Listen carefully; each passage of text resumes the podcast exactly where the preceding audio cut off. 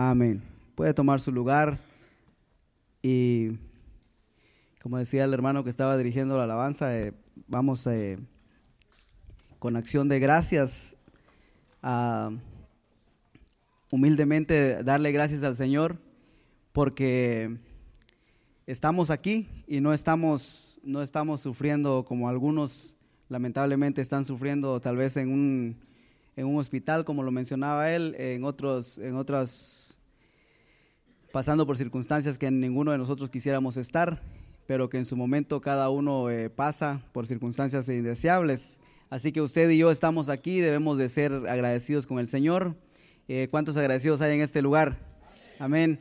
Eh, ya lo mencionaba Melvin también, lo repito, el, el, pastor no está aquí, él tiene unos miembros de su familia que vinieron a visitarlo y está atendiéndolos, puesto que ya el domingo creo salen en la mañana se van de vuelta para su, casa, me imagino. Eh, entonces él quiere aprovechar el tiempo y, darle la, atención que, la visita pues se merece, ¿verdad? Porque yo creo que eh, también todo tiene su tiempo, amén. Y Marvin, pues ya lo mencionaba también él, andan en un retiro, eh, están gozándose, él y Rafa están en un retiro y vamos a verlos nuevamente también el, Creo no el domingo, porque el domingo van a, van a salir bien tarde de donde van a estar, pero la próxima semana van a estar con nosotros, así que por eso ahora falta el, líder de los jóvenes. Pero como, como pudimos ver, gracias a Dios el Señor eh, ha levantado a, los jóvenes de una manera especial, los está levantando y que, y que el Señor los siga usando a cada uno de ellos para que puedan seguir ministrando en la presencia del Señor. No hay nada más hermoso que ver que los jóvenes eh, le ministren al Señor. Amén. Yo no sé si usted se goza, pero ya esa etapa los adultos ya la pasamos y es una etapa bien difícil.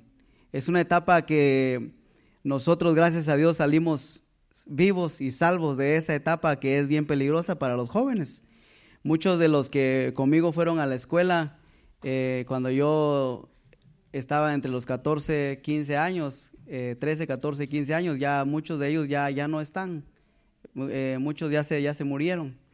Y es una etapa bien peligrosa donde cada, cada decisión que los jóvenes tomen es, es eh, trae consecuencias, ya sea para bien o para mal. Así que nosotros como adultos, usted como padre y usted como, como un hermano eh, en el amor de Cristo, yo le invito a que cada vez que usted doble sus rodillas, siempre recuérdese de los jóvenes, no solamente los de esta iglesia, sino los jóvenes que están tratando de agradar a Dios, aquellos también que no han conocido al Señor y que se están perdiendo, porque es bien difícil el, momento que los jóvenes le ha tocado vivir. Y estoy hablando así en general a todos porque eh, muchos de los jóvenes están allá atrás, los que se bajaron están allá atrás, eh, pues tienen que eh, ir al baño, ¿verdad?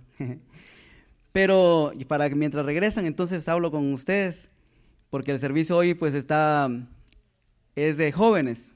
Y el decir que es de jóvenes, bueno, voy a, voy a decirle eso así rápido, el decir que es de jóvenes es que no es que venimos a darle servicio a los jóvenes, sino que deben entenderse bien que el servicio es preparado para los jóvenes para alabar a Dios. ¿Se entiende? No es que venimos a darle honor a los jóvenes, no, sino que los jóvenes vienen y dan un servicio especial dedicado a Dios. Es un servicio de jóvenes para Dios. Obviamente, como es, de los jóvenes, pues también eh, se le ministra a los jóvenes. Pero bien, le decía que como adultos nosotros eh, tenemos una responsabilidad, si bien debemos de estar orando siempre, eh, cuando estemos orando, recordémonos de los jóvenes, como le mencionaba, porque nosotros ya pasamos esa etapa y estamos todavía en la lucha, pero la lucha de ellos cada vez, este, cada, mientras pasan los años, más, cada, cada vez se hace más intensa, más fuerte, más peligrosa y donde muchos, como le dije, no, no salen vivos. Y, debemos de recordarnos de eso. Tenemos jóvenes que amamos. Si usted no tiene hijos, me imagino que tiene sobrinos, tiene primos, tiene... Algún joven tiene que tener en su familia a usted, de manera que yo le invito a que se recuerde de que tenemos que orar por los jóvenes en esta generación que les ha tocado vivir. Eh, nosotros, tristemente, podemos, somos limitados en lo que podemos eh, aconsejar a los jóvenes en, este tiempo. Eh, a lo que me refiero es de que nosotros podemos decirle cuando yo era joven, eh, yo no me metía en tantos problemas, es que cuando nosotros estábamos como jóvenes, eh, el mundo no estaba de cabeza como está ahora, tan de cabeza como está ahora. Entonces eh, a ellos les tocó vivir un mundo que está patas arriba, como se dice. Y el mundo de nosotros estaba empezando a, irse de cabeza, pero no estaba tan feo como ahora. Pues ya vemos que ahora hasta en las iglesias entran a, hacer tiroteos, en las escuelas donde antes era un lugar seguro para los jóvenes, para los niños, y ahora ya no. Pero entonces por eso yo le animo o, le recuerdo que tenemos que orar por nuestros jóvenes. Amén. ¿Cuántos van a orar por los jóvenes? Pero no lo diga nada más por así, por así, sino que oremos por los jóvenes. Eh, recuérdese que nosotros eh, somos peregrinos aquí en la tierra. Es decir, que los, la iglesia del mañana depende de esos jóvenes que vinieron a cantar hoy y de los niños que están allá haciendo travesuras. Esa, esa es la iglesia del mañana si el Señor tarda en venir, ya lo hemos oído muchas veces.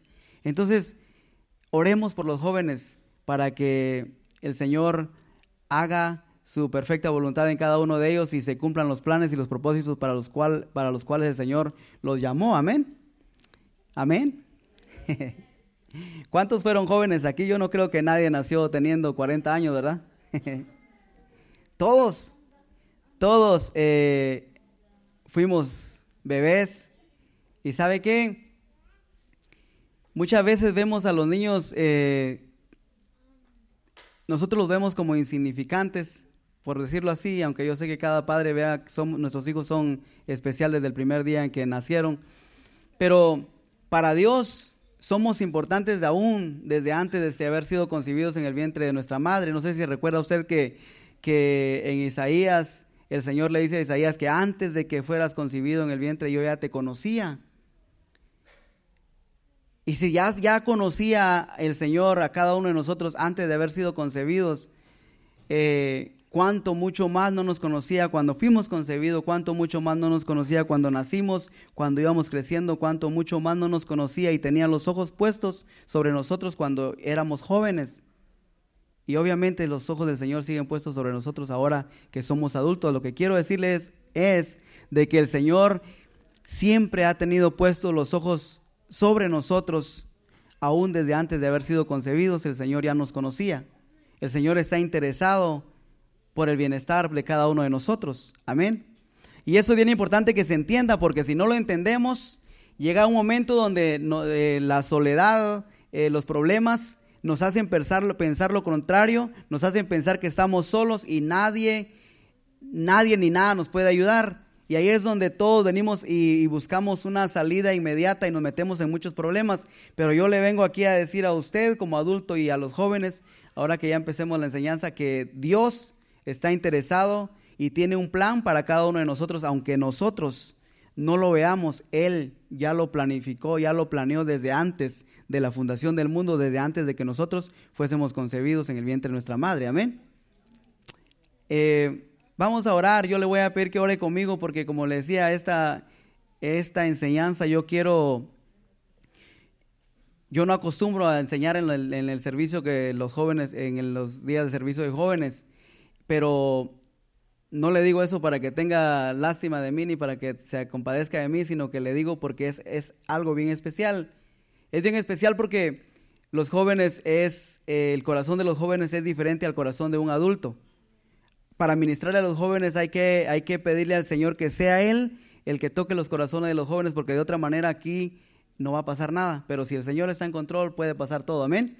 Vamos a darle gracias al Señor y a pedirle que nos ayude. Señor, gracias por este momento que estamos en tu presencia, Señor, en el cual nosotros eh, nos hemos reunido, pero en realidad, Señor, pedimos en especial que en esta noche, Señor, el corazón de los jóvenes estén dispuestos, Señor, para recibir lo que tú quieres hablar, Señor, que una palabra que venga de parte tuya, Señor, que caiga, que dé fruto, Señor, como tú lo has predestinado, que hagas tú tu perfecta voluntad en cada uno de los jóvenes, Señor, en este lugar y también en los de las demás congregaciones, Señor, que tú cumpla tus planes en cada uno de ellos y que todo aquello que el enemigo está planeando, Señor, para destruir a la juventud. No siga, Señor, ganando ventaja, no se siga llevando a cabo, sino que tu perfecta voluntad, la que tú, Señor, predestinaste para cada uno de ellos, se cumpla, Señor, y que puedan ellos, Señor, agradarte como tú deseas. En el nombre de Jesús, fortalece a aquel joven que está débil, fortalece a aquel que está, Señor, eh, pasando por momentos difíciles en este momento. Pido, Espíritu Santo, que tú tomes el control y que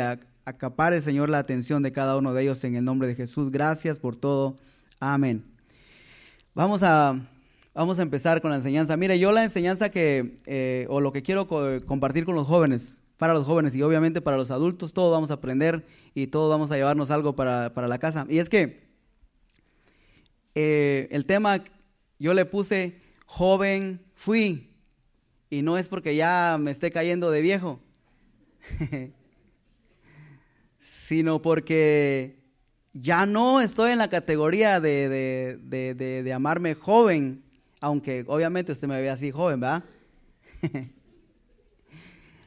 Pero ya no estoy en la categoría, ya pasé esos años, ya pasaron los años eh, en los que en, el cual yo pertenecía al, al, grupo de los jóvenes. Entonces, el tema que yo le traigo, joven fui, ¿y por qué, por qué le, traje, le traigo ese tema? Porque ese, mire, todos conocemos al famoso David, todos conocemos a Daniel, todos conocemos a esos, a esos jóvenes que hicieron la diferencia en la Biblia. Todos los conocemos, ¿verdad? Amén. Y cuando ellos eran fuertes, cuando ellos eh, estaban en la juventud, ellos, mire, David cuando era joven, cuando era un jovencito de que con muy poca experiencia, podemos ver en la Biblia que dice que él mató a Goliat cuando era joven, que nadie creía en él, pero él es el que marcó aquí la historia que dice que un jovencito mató a un gigante. Obviamente fue con el poder de Dios, pero lo narra la historia y está hablando de un joven. Pero más adelante pasan los años y entonces usted ahora ve al salmista, este dice, joven fui y he envejecido. Usted lee en los salmos, en el Salmo 37, 25, dicen, joven fui y he envejecido. Aquí el salmista ya no es joven, pero fue joven. Y cuando fue joven hizo grandezas, hizo hazañas, hizo, vio el poder de Dios. Y él dice, joven fui, ya no lo soy. ¿Y por qué le digo eso? Porque es que quiero que los jóvenes que están aquí eh, presten atención, porque la juventud es una etapa bien hermosa. Es una etapa que si, si nosotros, ¿verdad? Ya no estoy ahí. Si ustedes la saben aprovechar, pueden hacer y experimentar cosas hermosas, pueden tener las mejores aventuras, momentos bellos para recordar cuando ustedes lleguen a esta etapa y decir, joven fui un día y les cuento, esto pasó cuando fui joven. Es un momento de hacer historias, momentos de, de tener experiencias hermosas cuando estamos en esa etapa de la juventud. Dios lo sabe y por eso es que usa y está buscando jóvenes para que cumplan sus planes, no porque Él ya no quiera a los viejos, sino porque dice, dice en un versículo que, eh, que los jóvenes son fuertes. Más adelante vamos a leer ese versículo, pero entonces por la fuerza, por la fuerza y el momento, en, ese, en ese momento de juventud que se puede hacer para, para los jóvenes, para el joven no existe límite para el joven. Ya cuando uno entra en una etapa más adulta, eh, ya uno empieza a ver, es que si hago esto, probablemente si no me sale, me puede pasar esto. Uno empieza a medir cuáles van a ser las consecuencias. Cuando usted está joven, muchos jóvenes no miden las consecuencias de sus actos. Y eso, mira, yo le digo, cuando se usa para bien, fue Dios el que puso eso en cada joven, que no mida la consecuencia para hacer lo bueno. Es decir, Dios a David lo hizo de esa manera, le puso que él no viera la consecuencia. David no midió las consecuencias de que el gigante era grande. David no midió la consecuencia de que la, la, lanza del gigante era más grande que, era mucho más grande que él mismo. Eso fue Dios el que lo puso en el corazón de David y lo pone en el corazón en cada joven, eso de que no mida las consecuencias. Usted ve que usted ve a jóvenes hoy, yo puedo ver muchos videos donde muestran a jóvenes tirándose desde arriba de un árbol con un, con un lazo y van a caer hasta por allá en una, en una poza de agua. No miden las consecuencias, no están viendo y si no caigo bien y si caigo de espalda y si no están midiendo las consecuencias, simplemente lo hacen, se aventuran se divierten de esa manera y eso, ¿sabe qué? Dios lo pone. Está muy bonito que sea así, cuando es para bien. Lamentablemente el enemigo lo sabe, que eso está en el corazón de los jóvenes, que los jóvenes no miden, no miden consecuencias y el enemigo está aprovechándose de eso que Dios puso en el corazón de los jóvenes. Por eso es que jóvenes ahora hacen, miren, agarran un arma y van a disparar a una escuela, no miden las consecuencias. Fue Dios el que puso eso en el corazón de los jóvenes, pero ahora está siendo manipulado por el enemigo. Y en, esa, en ese momento, nuestros jóvenes, en, eso, en ese tiempo, los jóvenes están viviendo hoy en día. Por eso es que yo le decía al principio, tenemos que orar por nuestros jóvenes porque eso, esa, eso que los jóvenes sienten de no medir las consecuencias fue puesto ahí por Dios. Por alguna razón, porque los jóvenes son fuertes. Y si Dios quiere que, un joven como David mate a un gigante, Dios quiere un joven que no mida consecuencias, que se atreva a creerle a Dios y no a ver a un adulto.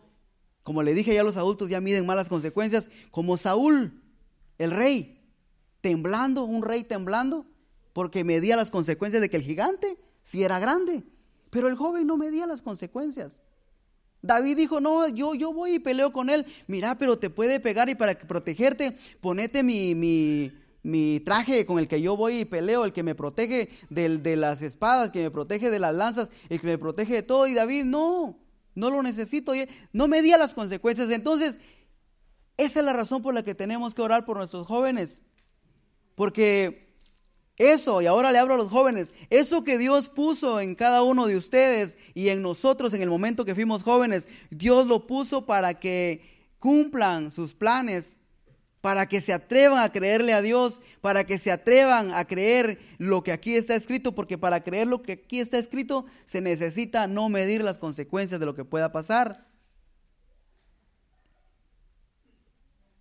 Porque creer que que usted va a ser salvo con una oración y no ver que Dios viene y le da la salvación, eso usted tiene que creerlo, no tiene que ponerse a pensar, tiene, eso, eso necesita fe, requiere fe. Entonces, a lo que voy es de que los jóvenes tengan en cuenta de que ustedes de parte de Dios, jóvenes, ustedes de parte de Dios tienen algo bien especial y es que Dios ha puesto en ustedes que cuando ustedes creen algo, lo hacen y, lo practican sin medir las consecuencias. Entonces asegúrense de que eso, lo que van a practicar, como ustedes no miden consecuencias, sea para bien. Porque entonces las consecuencias que van a tener van a ser buenas. Las consecuencias para el día de mañana, lo que van a cosechar va a ser bien. Pero si ustedes dejan que el enemigo eh, agarre y tome el control de eso, que ese impulso que Dios puso en cada uno de ustedes, las consecuencias van a ser malas. Los resultados van a ser malos. ¿Se está entendiendo? Lo que Dios, el impulso que tienen ustedes, jóvenes, que nosotros ya como adultos no nos atrevemos a hacer, está ahí puesto por parte de Dios.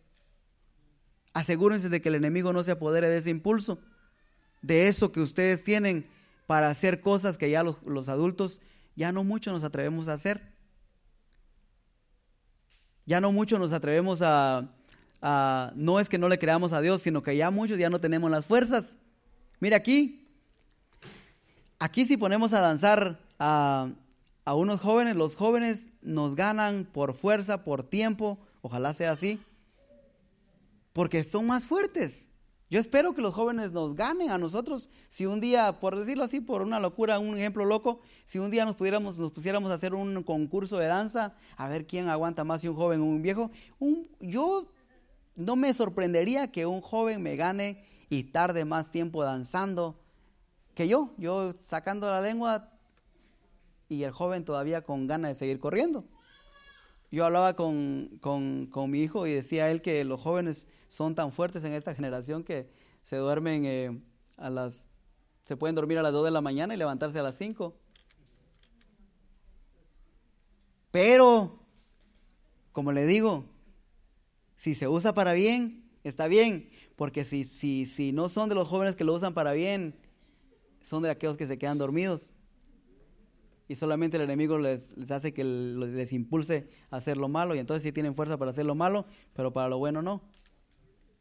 Bueno, entonces teniendo en cuenta eso, yo le quiero decir a los jóvenes de que Dios, al igual que David, tiene planes y ese impulso que ustedes tienen, Dios lo necesita, Dios lo puso y Dios lo quiere usar.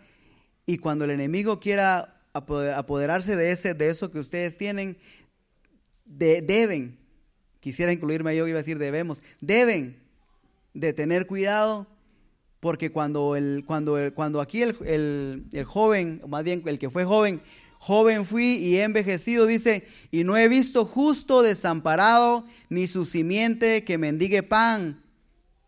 Para los jóvenes lo, le voy a decir lo que quiere decir aquí el salmista, está diciendo, joven fui. Cuando yo era joven, yo vi que los que practicaban la justicia no estaban desamparados. Los que eran justos, los que caminaban en el camino recto, haciendo lo bien, lo bueno delante de Dios, esos justos, dice, yo fui joven y no he visto a nadie que haya sido desamparado. Nadie ha dejado, nadie, nadie, Dios lo ha dejado solo. ¿Por qué? Porque fue justo, se mantuvo caminando en justicia. Entonces los jóvenes, yo quiero decirles de que Dios está con ustedes, Dios va a estar siempre con ustedes, pero procuren siempre caminar en justicia, haciendo lo bueno, porque a esos justos, dice, dice aquí el salmista ya anciano, yo desde joven no he visto que a los justos Dios los desampare. No los va a hacer que pasen por necesidad y cuando estén en necesidades, Él va a ser su suplidor. Pero a quienes? A los justos. Los justos no están desamparados. Entonces, joven fui, pero ahora ya envejecido. ¿Por qué le puse este tema? Porque yo quiero decirles de que la fortaleza que ustedes tienen los va a llevar a hacer cosas grandes que cuando ustedes estén en la posición de aquí del de, salmista y digan, un día yo fui joven, ustedes van a poder testificar lo bueno que vieron cuando eran jóvenes. Porque aquí el salmista está testificando, yo fui joven y lo único que vi es de que Dios no desamparaba al que era justo. Yo fui joven y yo vi que Dios no hacía, no hacía que los justos pasaran en necesidades y cuando estaban en necesidades, Dios los ayudaba, Dios no los dejaba solos. Esos testimonios, esas, esas eh, consecuencias o esos, eh, esas historias de la bondad de Dios, de la grandeza de Dios, de cuántas cosas Dios los libró, son las que a mí me gustaría que un día usted como joven, usted estuviera diciendo años, cuando esté parado usted en este lugar, tal vez en el lugar mío, usted diga, joven fui y a mí me pasó esto un día, Dios me libró de, este accidente, Dios me libró de, de este momento difícil, joven fui y usted pueda contar que Dios ha sido bueno con usted a causa, como dice aquí el salmista, de que usted caminó en justicia. Joven fui. Usted, usted, el tiempo pasa tan rápido que un, que, que un día usted va a estar diciendo, joven fui. Mira, yo, a mí me gustaría que eh, decir esto y, para, es para animar a David, al que estaba dirigiendo, y obviamente a todos los que estaban aquí, pero hicieron un buen trabajo. Hicieron un buen trabajo. ¿Por qué lo digo? Porque siempre que, como está Marvin aquí, pues ellos se apoyan en Marvin. Si se pierden, ellos le pueden echar la culpa a Marvin.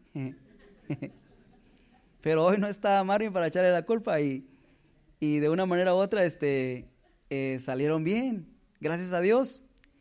Y qué bueno que, que sigan así, porque, porque para eso, para eso, por eso le digo que los jóvenes no miden las consecuencias. Eh, pudieron haber dicho, no, si no está Marvin, que, dirija a alguien más, no lo vamos a hacer, pero son atrevidos. Y por eso es que le digo que eso lo pone Dios. A, un joven lo avientan al agua y tiene que ver cómo sale nadando. Pero entonces, yo, yo quería decirle eso porque quiero animarles a que sigan. Dios, Dios es, mire, si yo estoy contento de que no fue para mí, imagínense que lo que fue para Dios. Y Dios quien los ama más que cada uno de los que estamos aquí reunidos. Dios está más contento con ustedes de lo que nosotros podemos estar. Y tal vez ahí va a haber un criticón que va a decir, ah, qué mal lo hicieron, se oyó bien feo, quién sabe qué. Ni le haga caso. Usted, eso sí, tampoco que se le suba a decir, ah, yo sí lo hice bien y hay nadie como yo. Tampoco, no es el punto. El punto es de que lo hicieron bien y, qué bueno, y hay que seguirlo haciendo así con mucho ánimo, con, la libertad que Dios da para la, para la gloria de Dios. procuren siempre hacer lo mejor para darle la gloria a Dios, porque fue lo que David hizo. Él mató al gigante y no dijo, ay, que miren cómo maté al gigante. No. Lo que iba diciendo David es, Jehová te entregará en mis manos y todo el pueblo, todo Israel, todo el mundo sabrá que hay Dios en Israel. Era para darle la gloria a Dios.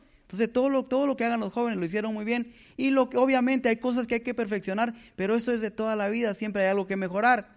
Así que yo les animo a que sigan, lo hicieron muy bien y qué bueno que, que tengan esa disponibilidad de, de, hacer las cosas para Dios y sigan hacia adelante y que nada, que nada les robe el gozo y la bendición de, de participar para darle la gloria a Dios. Amén. Bien, entonces, un día, cuando ustedes digan, joven fui, que ustedes puedan contar los testimonios de lo que vieron, de lo que vieron, de, lo, de las cosas grandes que Dios hizo en su vida. Y ahora, hay otros textos que quiero, que quiero, que quiero, eh, voy a compartirle uno más antes de empezar lo que quiero compartirle más adelante. Primera de Juan, capítulo 2, versículo 14. Dice, os he escrito a vosotros padres, porque habéis conocido al que es desde el principio. Os he escrito a vosotros jóvenes, porque sois fuertes y la palabra de Dios permanece en vosotros y habéis vencido al maligno. Los jóvenes dice que con la fortaleza que Dios les ha dado a través de la palabra, porque ahí está nuestra fortaleza. Ahí está nuestra fortaleza, todo lo que lo que cantamos, lo que declaramos, cuando animamos aquí al pueblo, cuando nosotros incluso estamos pasando por momentos difíciles, nuestra fortaleza, lo que hace fuerte a los jóvenes es la palabra que han recibido. Entonces, mientras más palabra usted reciba, usted va a ser más fuerte. Usted ya tiene la fortaleza de haber creído en Dios. Pero ahora dice aquí, los jóvenes, dice, son, son fuertes y la palabra de Dios permanece. Por eso son fuertes, porque la palabra de Dios permanece. ¿Qué quiere decir? Que con esa que si queremos seguir siendo fuertes, no nos soltemos de practicar lo que Dios, lo que la palabra de Dios dice, porque esa es nuestra fortaleza. Los jóvenes son fuertes y la palabra de Dios permanece en vosotros. Y con esa palabra dice, va a venir el maligno, porque todos los días los jóvenes se enfrentan a, a un mundo que está rodeado de tinieblas, pero dice que el maligno va a venir y con esa palabra ustedes son más que vencedores, vencen al maligno. ¿Se entiende lo que estoy tratando de explicar? Los jóvenes son fuertes, amén. ¿Cuántos jóvenes hay aquí? ¿Dónde están los jóvenes fuertes? ¿Dónde están los jóvenes fuertes? Amén. Entonces, yo lo que quiero decirle, y ya para que, denle un aplauso fuerte porque para que los jóvenes...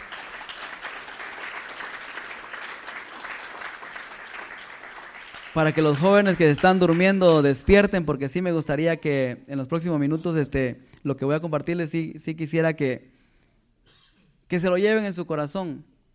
Y es más, mire, yo sé que cuando uno está joven, porque yo un día estuve sentado en la silla donde están los jóvenes, es decir, fui joven.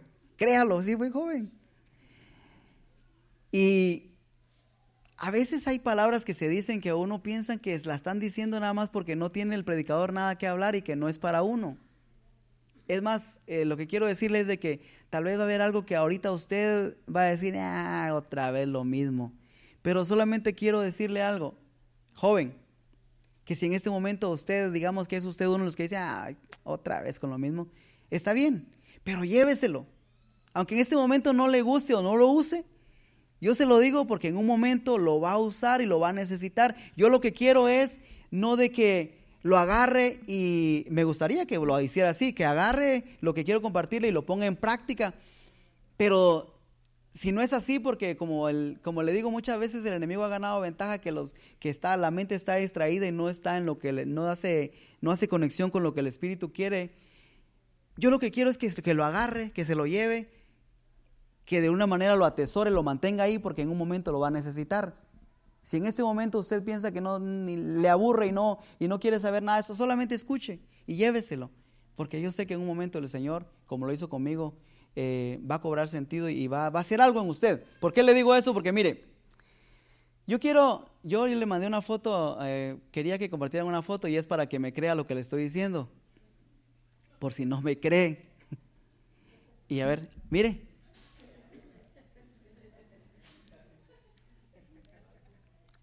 ¿Ya vio que sí fui joven? Sí, soy yo.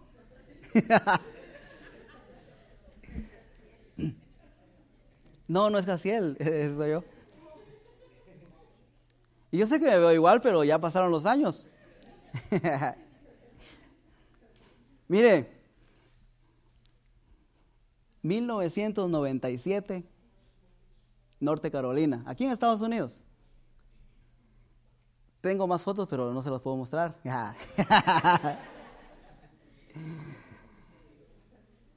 Esa es la manzana que encontré. No, no se crea. No era tan malo yo. Pero, mire, yo estuve ahí. Yo por eso, mire, ¿sabe cuántos años tenía ahí? ¿Cuántos usted piensa que yo tenía? ¿Cuántos? Mm, casi. Tenía 17, para que no se vuelva adivino usted. Tenía 17. 17 años, 1997. Yo estaba recién llegado de Guatemala. Y, esas, eran mis, esas eran las fotos que yo le mandaba a mi familia allá en Guatemala. Miren cómo estoy aquí en Estados Unidos. Ya estoy a la moda, mi camisa rota. Y aunque no lo crea, mire esos tenis, yo me sentía bien orgulloso de esos tenis, aunque se ven viejos ahí, eran mejor de los que yo usaba en Guatemala, porque en Guatemala ni para eso tenía. Entonces yo estaba feliz.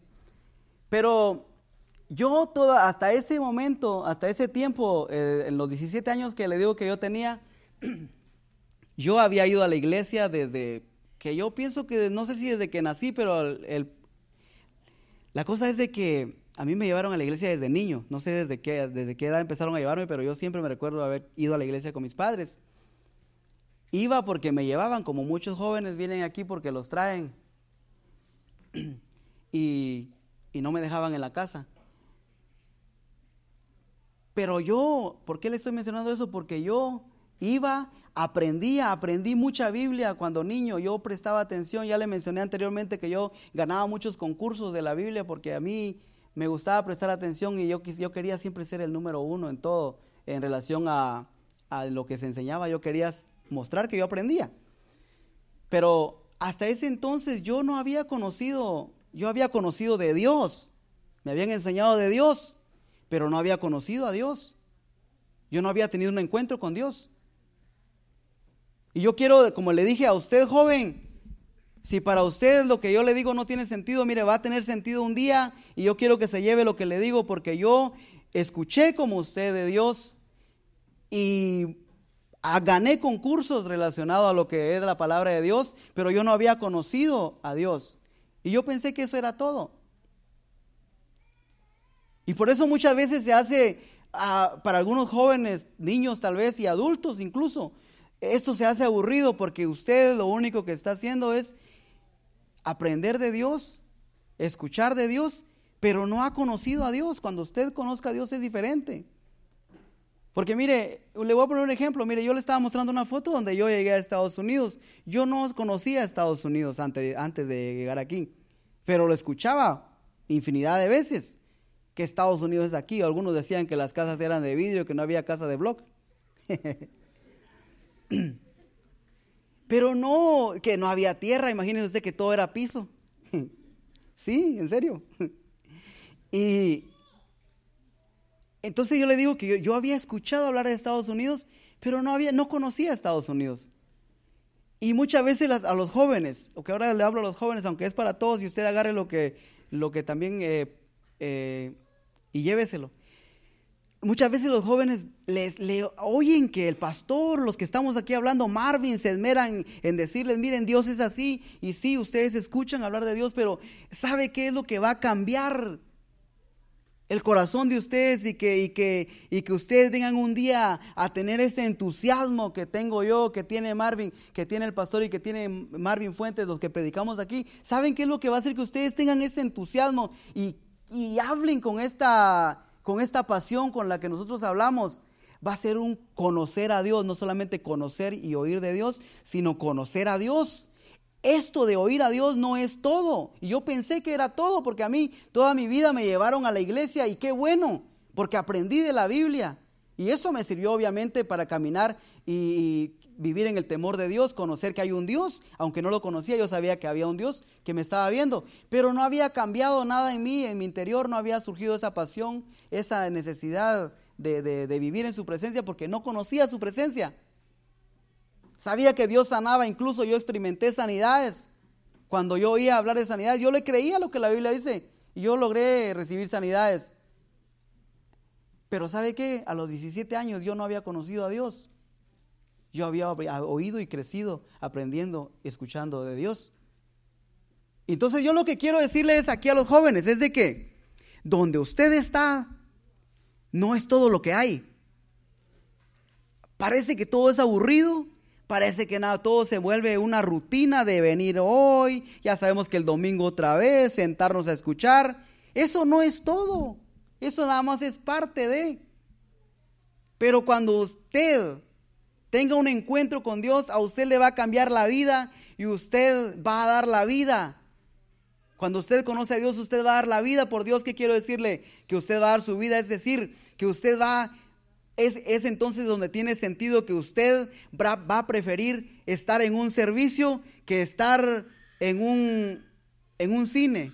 No tiene nada malo los cines, me refiero a que usted va a darle prioridad a lo de Dios porque es que se vuelve una prioridad, se vuelve una, pero cuando lo conoce. Ahora si usted no ha conocido, no ha tenido ese encuentro con Dios, no hay ningún problema, lo puede conocer. Porque yo le digo toda mi vida yendo hasta los 17 años a la iglesia, yo no había conocido a Dios. Entonces si usted tiene 14, 15, qué sé yo, la edad que usted tenga 18, no hay ningún problema si no lo ha conocido, pero procure conocer a Dios, procure tener ese encuentro con Dios. Y eso es lo que quiero hablarle en estos minutos y, eso es lo que yo quisiera que usted se llevara. Tengo muchos textos, ah, algunos textos, no muchos, algunos para compartir, pero quiero enfocarme en esto primero. Jóvenes, esto no es todo. Sentarse y escuchar de Dios no es todo. Hay mucho más. Y lo más hermoso es que usted tenga un encuentro con Dios, que usted conozca a este Dios de la Biblia y no solamente escuche al Dios de la Biblia. Mire, ahí estaba en Norte Carolina. Luego, por alguna razón, que no voy a entrar en detalles porque me tomaría toda la noche, llegamos aquí a Naples en el año, si mal no estoy, 98, 99, por ahí. Y llegamos por cosas divinas de Dios a la casa del pastor Carlos. Y ahí vivimos y ellos estaban empezando en su caminar con Dios. Ellos empezaban, a, ya tenían como un par de años yendo a la iglesia y estaban en, eso, en, querer conocer a Dios. Y mire, llego y me empiezan a invitar a la iglesia, pero cuando yo me vine, vine de Guatemala, yo me sucedió lo que dicen muchos, me enfrié me enfrié o me aparté o no sé ni cómo ni qué se le puede decir. Mi excusa era que allá en Norte Carolina llegamos a un área de solo de gringos, nada de español. En ese entonces, mm, en el 97 no se hablaba mucho español allá, en el área donde llegamos. Entonces no habían iglesias hispanas. ¿Y para qué ir a la iglesia si no le vamos a entender nada? Entonces no íbamos y empezamos a alejarnos de, de las cosas de Dios. Entonces empezamos, como cuando uno se aleja de las cosas de Dios, el diablo está presto para meterle mañas a uno y cizaña. Entonces empezamos a no congregarnos y, tampoco nos, perdimos así, nos descarreamos así como, como muchas personas a todo lo que da, pero ya estábamos deslizándonos, yéndonos como eh, por un lado en vez de caminar por camino de justicia. Entonces cuando llegué yo a la casa del pastor Carlos, yo venía eh, sin deseo de buscar de Dios, porque ya no era mi, costumbre, mi rutina, ya no, ya no existía eso. Pero ellos me invitaban y ¿sabe qué fue lo bonito? lo bonito digo yo ahora, ¿verdad? Que ellos como vivíamos en su casa nos dijeron, aquí nadie se queda, cuando nosotros vamos a la iglesia nadie se queda. Aquí todos vamos a la iglesia, o cuando nosotros vamos a la iglesia más bien, todos van a la iglesia. Ah, y si no queremos ir, pues no hay problema, se quedan afuera de la casa. no era obligado ir a la iglesia. Lo que no podíamos era quedarnos adentro de la casa. Entonces así, con ese amor, ¿verdad? Entonces todos íbamos a la iglesia. Entonces, ¿sabe qué? Entonces yo llegaba a la iglesia y como era casi, bueno, obligado, ya se imagina usted, yo llegaba allá y más así. Porque no era mi deseo, lo digo honestamente, como muchos jóvenes vienen a la iglesia con una cara de que yo no sé qué estoy haciendo aquí, no quiero. No era mi deseo estar en la iglesia y por eso es que yo, me, yo cuando lo veo, veo a un joven ahí con la cara amargada y digo, así estaba yo. ¿Qué quiero decirle? Hay esperanza, no se preocupe. Porque yo llegaba y mire, es así, y allá quedó echando fuego porque estaba en una iglesia bien prendida en ese momento. Y yo, más apagado que es. Pero por, si, no, si mal no estoy, por, por tres meses me llevaban al servicio los, había más servicios, eran, eran domingos, martes, jueves, sábado y domingo, muchos servicios. Y a todos teníamos que ir. Entonces, escuchando, escuchando, escuchando, eh, como yo ya conocía la Biblia, yo sabía que lo que estaban predicando era real, es decir, estaba en la Biblia. Entonces, no era tan, no era tan complicado para que yo creyera que lo que se predicaba era real, pero no era lo que yo quería, no lo deseaba en ese momento. Yo estaba cómodo donde estaba, pensaba yo que estaba bien. Pero no era que estaba bien, sino que yo ya había agarrado mañas que no quería dejar. Y entonces yo decía, si es que yo me vuelvo a meter otra vez a la iglesia, voy a tener que dejar de hacer mis mañas, que no se las voy a decir tampoco. Porque entonces ya se sería otra prédica, ya en otra prédica ya, ya tengo material. Pero entonces, yo, yo decía, es que, si, es que si me meto a la iglesia otra vez voy a tener que dejar de hacer esto, voy a tener que tirar esto que me traje de Norte Carolina y lo tengo ahí escondido en mi maleta. ¿Y sabe qué? Por tres meses seguidos yo fui. Pero cada vez que yo salía y oraban y hacían la invitación, yo salía bien cargado porque yo sabía que yo, yo debía haber pasado a esa invitación de, de, entregarme al Señor nuevamente y no lo hacía. Entonces salía bien triste, pero se me pasaba el otro día y seguía otra vez. Iba al servicio y salía bien cargado, yo otra vez. Pero bueno, para no aburrirlo tanto, que un día, después de ya haber sido convencido varias veces de, de los, de los mensajes, yo sabía que Dios quería que yo tornara mi vista nuevamente hacia Él un día que estaba predicando el pastor en, esa iglesia, yo le dije en mi mente, porque ya terminaron el mensaje y siempre hacían eso de que ministraban y, empezaban a, hacerle llamados si alguien quería oración y alguien quería aceptar a Jesús.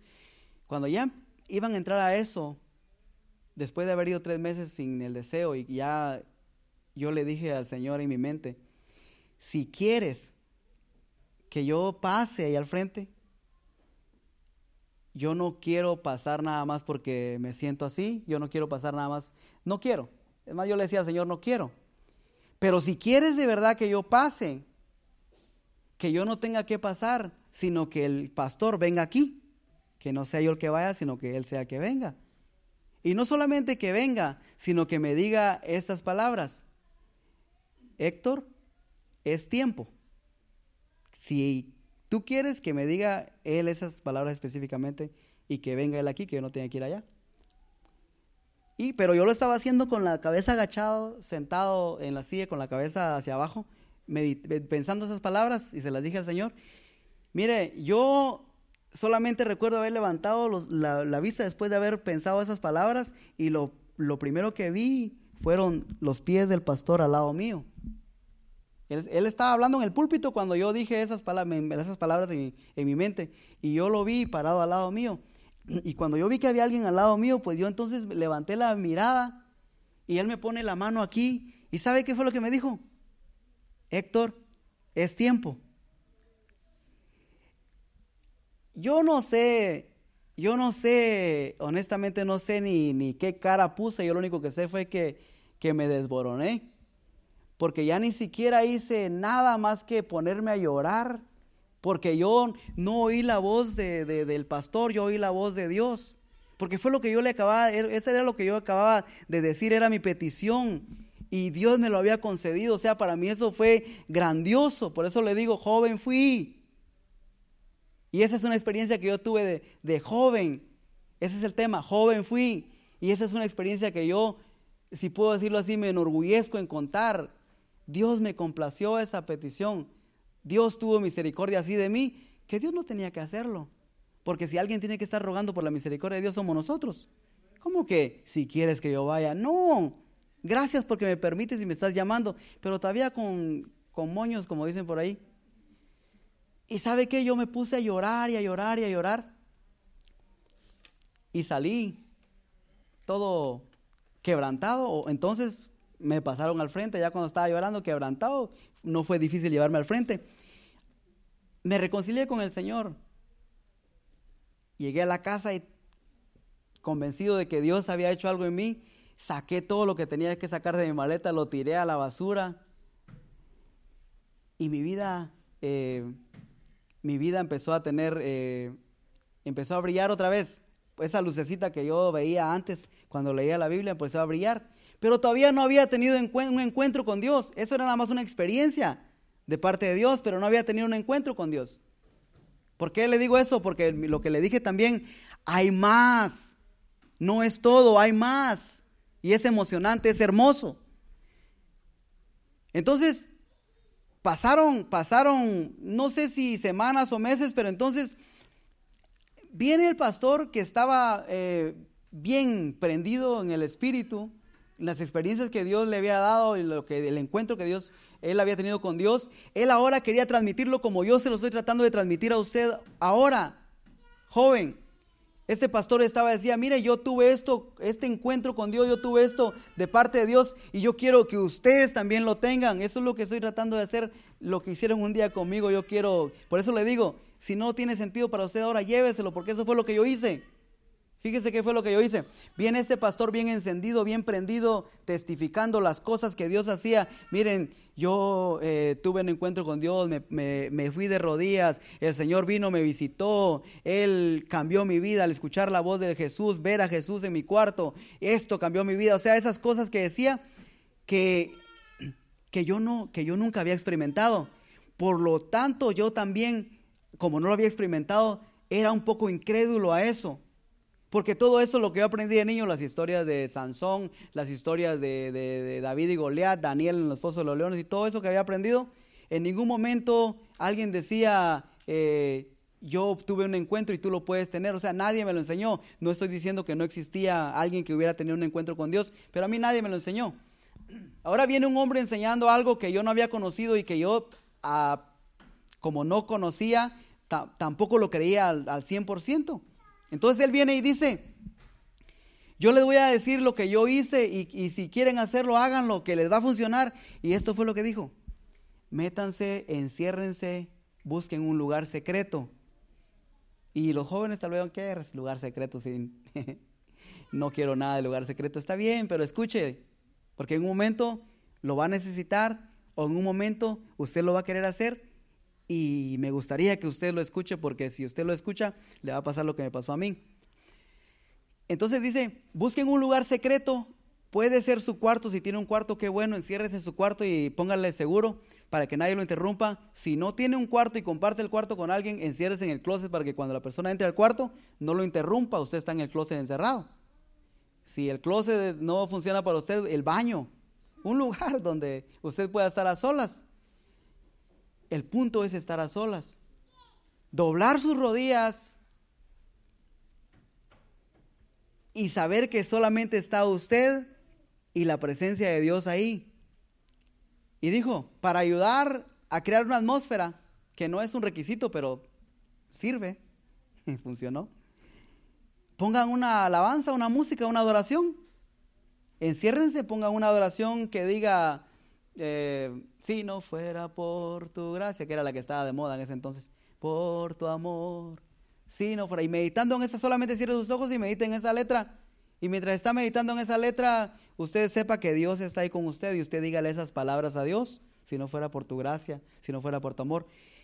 Pase, dijo él, pase 15 minutos.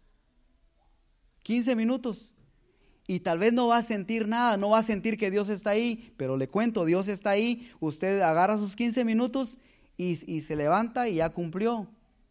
El día de mañana usted viene y hace lo mismo, pero eso sí, agárrelo como un compromiso, usted hágalo como que aquí en este lugar me voy a encontrar con Dios y lo voy a hacer hasta que suceda. No se desanime cuando no sienta nada. Fue lo primero que dijo. Va a venir el desánimo, y va a hacerle pensar que no está pasando nada, pero usted permanezca. Haga 15 minutos. 15 minutos el día de mañana, 15 minutos el día siguiente. Si usted quiere ponerse un, hacerse eh, un reto para usted mismo, después de 15 diga voy a, voy a ir 5 minutos más, entonces ya van a ser 20. Y haga 20 y 20 y después si quiere subirle 5, diga voy a hacer 25 y así sucesivamente usted vaya poniéndose retos, diga hoy no voy a pasar 15 minutos, hoy 20 ya pasé 20, ahora quiero 25. Y vaya incrementando el tiempo. Ahora, dice, usted hágalo y sepa que Dios está ahí aunque usted no sienta nada. Eso es bien importante que lo recuerda, que lo recuerde. Sepa que Dios está ahí aunque usted no sienta nada. ¿Sabe qué estaba pensando yo cuando él estaba diciendo eso? Como no creía, yo decía, ah, saber qué comería y eso le pasó a él, pero eso no es cierto. Pero ¿sabe qué? Por eso le digo que escuche. Aunque no lo estaba creyendo, lo estaba escuchando. Y él dijo, yo lo reto a que lo hagan. Creo que dijo un mes, si mal no estoy, háganlo por un mes y en un mes me cuentan qué fue lo que, porque algo van a, algo van a experimentar, me cuentan qué fue lo que experimentaron, qué fue lo que pasó en ese mes. Y yo escuchando, ¿qué va a pasar en ese mes? Porque yo no había hecho eso nunca. Yo oraba por cuando me levantaba, cuando me acostaba, para la comida, pero nunca un tiempo para hablar con Dios. Eso no, nunca, no, no quiero decir que no me lo enseñaron, no me recuerdo que me lo hayan enseñado. Pero entonces, esto era nuevo para mí y yo dije, bueno, lo escuché y dije, lo voy a hacer. ¿Sabe, ¿Sabe por qué dije yo que lo iba a hacer? No porque yo deseaba tener ese encuentro con Dios, sino porque algo se apoderó de mí, algo así tan raro, tan feo, que dije, yo lo voy a hacer para venir un mes después y decirle, ¿sabe qué? No funcionó, eso le funcionó a usted o saber qué, qué pasaría con usted, pero a mí no me funcionó. O sea, yo lo hice con la intención de venir a probarle al pastor que no había funcionado. O sea, yo lo hice con una manera, de una manera incorrecta. Me lo llevé, yo dije, lo voy a hacer.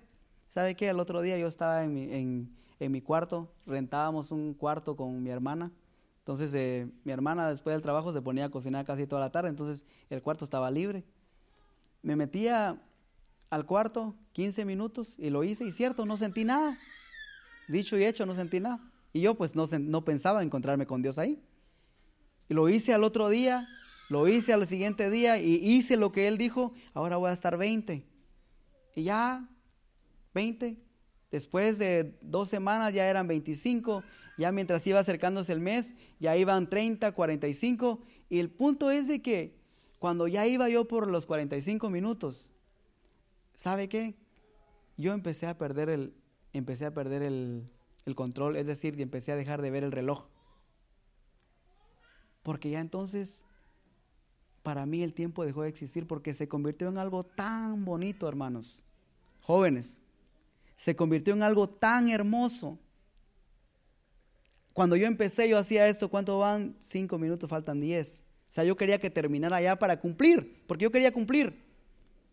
Cuando yo, mientras lo fui practicando y metiéndome, metiendo más, más tiempo eh, a lo que era buscar de Dios, cuando yo pasé la media hora y, y, los 45 minutos, yo ya no quería salir. Ya llegaban 45 y decía, ya llegaron los 45, pero yo no quiero terminar de estar aquí orando. Mire, yo no se lo puedo explicar porque usted tiene que, que experimentarlo, pero mientras yo oraba, una paz que yo jamás había experimentado. Es decir, como que, le voy a poner un ejemplo que para que nos, más o menos pueda entender un poquito lo que quiero decirle. Es como que usted, ahora que está haciendo frío, que está a 40 grados allá afuera, usted está sin un, sin un suéter y está temblando de frío. Y cuando se mete aquí, le abren la puerta y usted entra y usted siente que aquí está puesta la calefacción. Y usted siente así tan rico que que aunque ya es hora de salir e irse para su casa, usted no quisiera salir. No sé si, si tiene sentido el ejemplo que le estoy poniendo, pero así yo entré frío y ahora estaba tan cómodo que ya habían pasado los 45 minutos que yo decía que iba, iba a estar y yo quería estar ahí. Yo sin saberlo, ya Dios se había venido a sentar conmigo, yo estaba disfrutando de la presencia de Dios que me daba esa paz, esa paz que yo no se la puedo explicar, sino más bien contársela, nada más para que usted se anime. Pero bueno, el punto es de que ya no fueron 45, entonces fue una hora, una hora y media, dos horas, tres horas, y llegaba la hora de comer y yo no quería comer la cena. Yo quería estar en mi cuarto, a mí me llegaban a tocar la puerta para ir a comer, yo no quería salir. Yo me había encontrado con Dios. ¿Sabe qué? Solo eso le puedo decir, no sé, cómo explicarle, pero es hermoso. Es hermoso. Y de todo eso hermoso y emocionante es lo que nos perdemos cuando no buscamos, cuando no buscamos una cercanía con Dios. Por eso es que se hace aburrido. Porque venir a la iglesia, venir a la iglesia sin tener esas experiencias con Dios puede ser aburrido. Por eso es otra vez el servicio. Cuando usted tiene ese encuentro, usted quisiera que hubieran más servicios. ¿Sabe qué hice yo después? Yo le pedí la llave al pastor para poder ir a, orar a la iglesia los días que no habían servicios. Porque yo quería estar en la iglesia todos los días. Bueno, yo era soltero, era joven, le recuerdo, no tenía compromisos como ahora. Pero entonces lo que quiero decirle a los jóvenes, y ya vamos a ir concluyendo, es de que esto no es todo. Hay muchas cosas más hermosas que ustedes pueden experimentar y que yo les animo a que si en este momento lo que le estoy diciendo no tiene sentido, en un momento que usted se encuentre porque sabe que la vida, la vida da muchas vueltas y en un momento usted, ojalá que el Señor lo ayude, en un momento de soledad, en un momento de tristeza, muchas veces uno se siente desamparado, uno, muchas veces uno no sabe ni a dónde acudir. ¿Y sabe quién es el que nunca nos deja y siempre está ahí? La presencia de Dios. Si nosotros nos encontramos, si nosotros logramos llegar a esa cercanía con Dios, eso va a ser lo más hermoso que nos va a suceder en la vida y vamos a decir como el, como el salmista, joven fui y he envejecido y no he visto justo desamparado ni su simiente que mendigue pan. Hay experiencias tan hermosas. Yo por eso yo le puse la foto no para que usted viera lo guapo que era, sino para que para que supiera que yo fui joven y lo que le estoy contando no lo aprendí ayer, no lo experimenté ayer. Es verdad, mire, no debemos de vivir de experiencias del ayer. Yo se lo estoy contando porque yo quiero que se identifique que a la edad que usted tiene, usted puede tener un encontronazo con Dios que le va a cambiar la vida y usted no va a volver a ser igual. El enemigo va a querer venir a, a robarle lo que usted tiene y sabe que usted no le va a importar. Ahí es donde, donde entonces es tan fácil hacer lo que Jesús dice, negarnos a nosotros mismos. Es fácil negarnos a nosotros mismos. ¿Sabe por qué? Porque, porque nosotros encontramos algo mejor. El enemigo viene y nos ofrece algo y no tenemos que decir lo que yo tengo es mejor. Mire, yo no sé si ahí la, hermana o el hermano me, pueden encontrar porque no tengo la cita donde dice que un hombre eh, escarbó, excavó y encontró un tesoro. Encontró un tesoro. Y por ese tesoro él entregó todo lo, que poseía.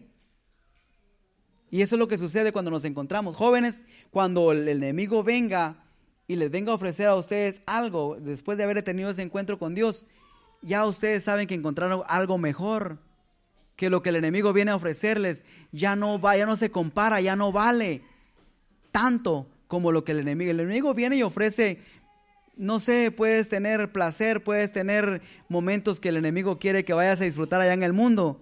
Pero cuando lo comparas con lo que tú has conocido en la presencia de Dios, ya lo que el enemigo, el mundo te ofrece, ya no tiene valor.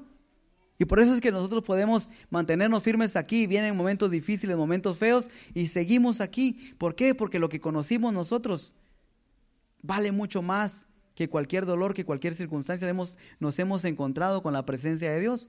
Aquí está, mire, y ya, ¿se puede poner de pie, por favor?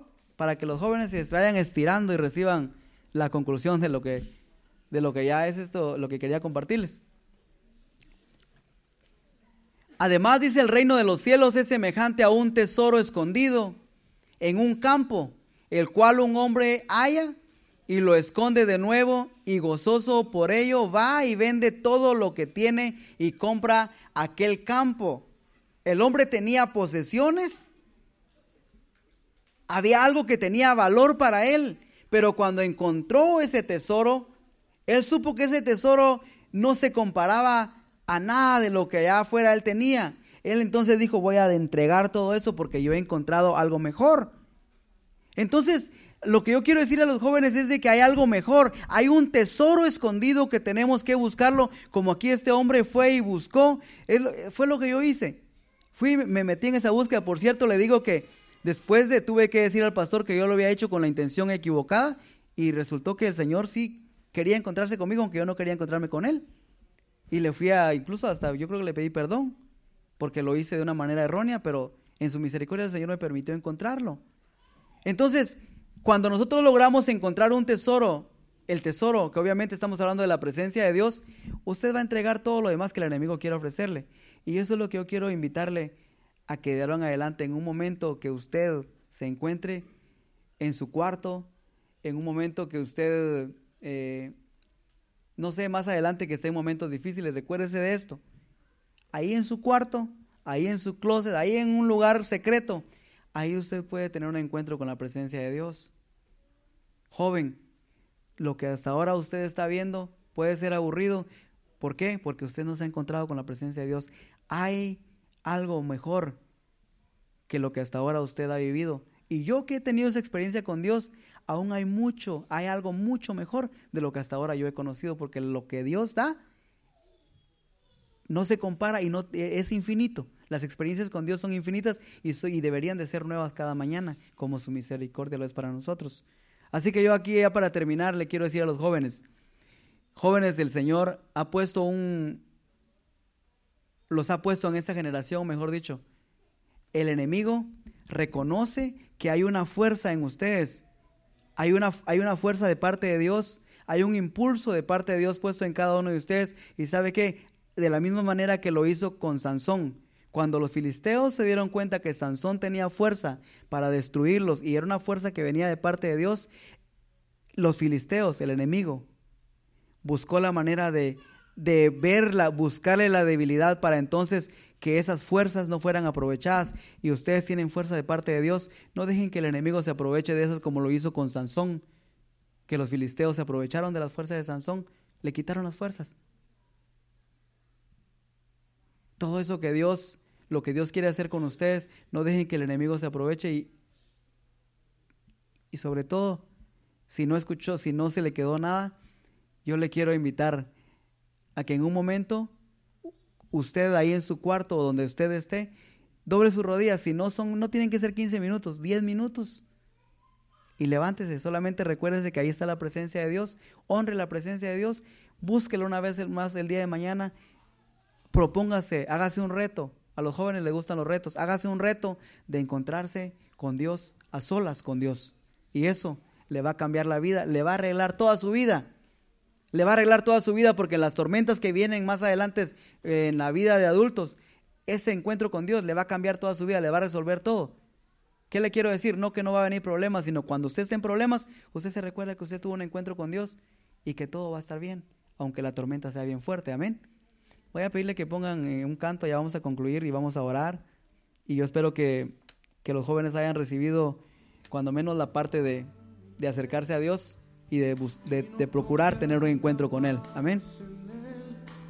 No tengo a dónde ir, no tengo a dónde ir, si despreciar en mi corazón la santa gracia que me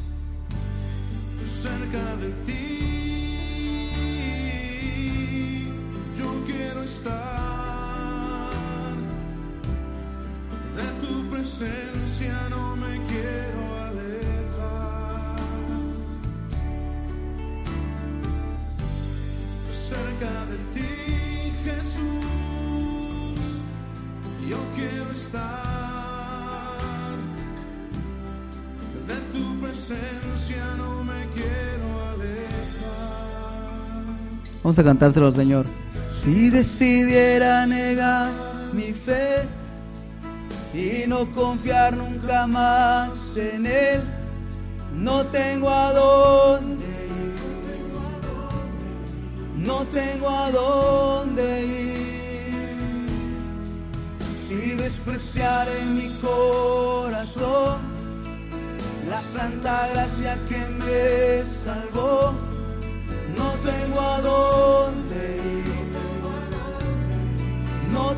a dónde ir, convencido estoy que sin tu amor se acabarían mis fuerzas. Y sin ti mi corazón sediento se muere, se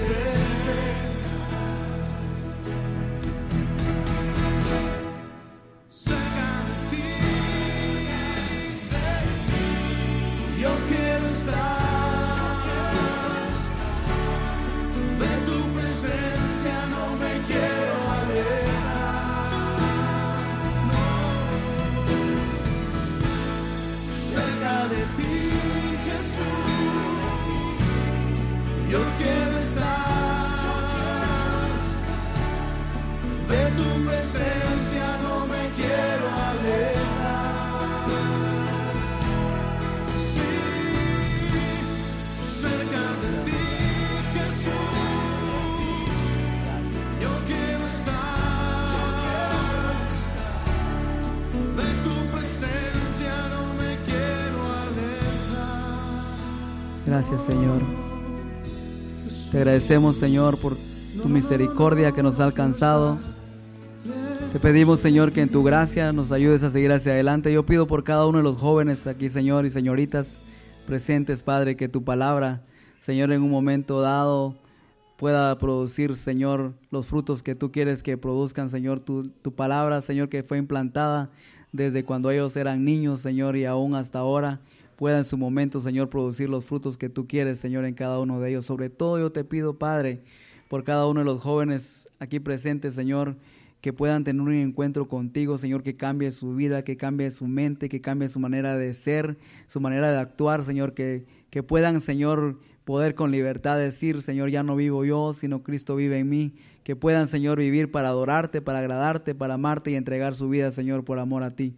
Padre, en el nombre de Jesús, que en los momentos difíciles, Señor, tú les recuerdes que siempre estás a su lado, que los planes para que tienes para ellos, Señor, los predestinaste, Señor, son perfectos, son planes de bien, son planes para bien, Señor, para cada uno de ellos, Señor, que ellos se acerquen a ti con un corazón sencillo, con un corazón humilde, Padre. Yo pido por cada, para cada uno de ellos que los planes que el diablo, Señor, tenga en contra de la juventud, Señor, no se cumplan, no se lleven a cabo, Señor, sino que pedimos que tus planes, tu perfecta voluntad, Señor, se lleven a cabo en cada uno de ellos. En el nombre de Jesús, ayuda a los a que puedan permanecer firmes, Señor, aún en medio de las tormentas que en este mundo, Señor, el enemigo como león rugiente anda tratando de devorar a cada uno de ellos. Padre, gracias por tu palabra, Señor, gracias por lo que me has permitido compartir. En el nombre de Jesús, gracias porque nos permitiste estar en tu casa una vez más. Pido, Padre, que cada uno que llegó enfermo a este lugar salga sano, Señor, que fortalezcas al que está débil, Señor, que le des paz a aquel que está, Señor, pasando por momentos difíciles en su mente,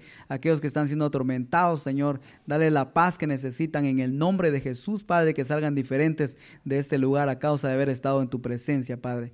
Gracias, Señor, por el día que nos has permitido estar en tu casa y pedimos, Señor, que como hemos llegado, Señor, así también regresemos a nuestros hogares con bien, llévanos con bien, Padre, líbranos, Señor, de todo mal, cuídanos, Padre, en el nombre de Jesús. Gracias por todo. Amén. Que el Señor le bendiga, queda usted despedido y puede... eh, nuevamente vamos a estar aquí el, el domingo. Eh, para nuevamente entregar una adoración nueva al Señor. Amén. Así que ya para el domingo nuestros pastores ya van a estar aquí. Que el Señor le bendiga y vámonos a, a descansar.